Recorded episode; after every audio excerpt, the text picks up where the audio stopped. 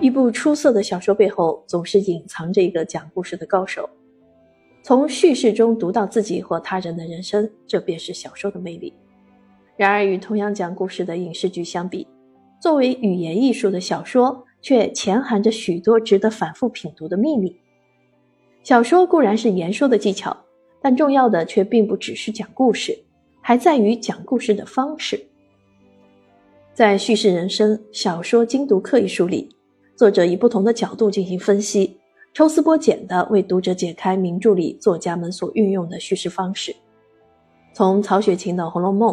雨果的《悲惨世界》，到卡夫卡的《变形记》、张爱玲的《倾城之恋》，再到奈保尔的《米格尔街》等，以介绍小说的叙事技法为目的，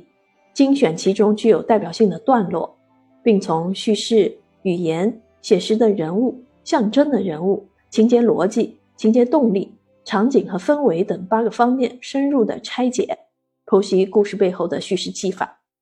并通过与传统小说的对比，揭示现代小说在运用技法上的突破与创新，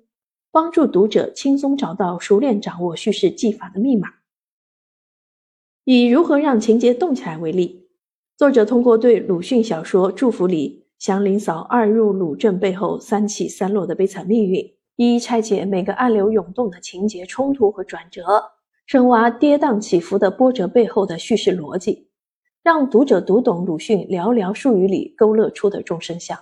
令人对情节的叙述豁然开朗。读者可以在细读中领略到叙事技法的魅力，掌握小说故事叙事技法运用，从而更容易评判什么是一部好的小说，又该怎样去阅读一部好的名著。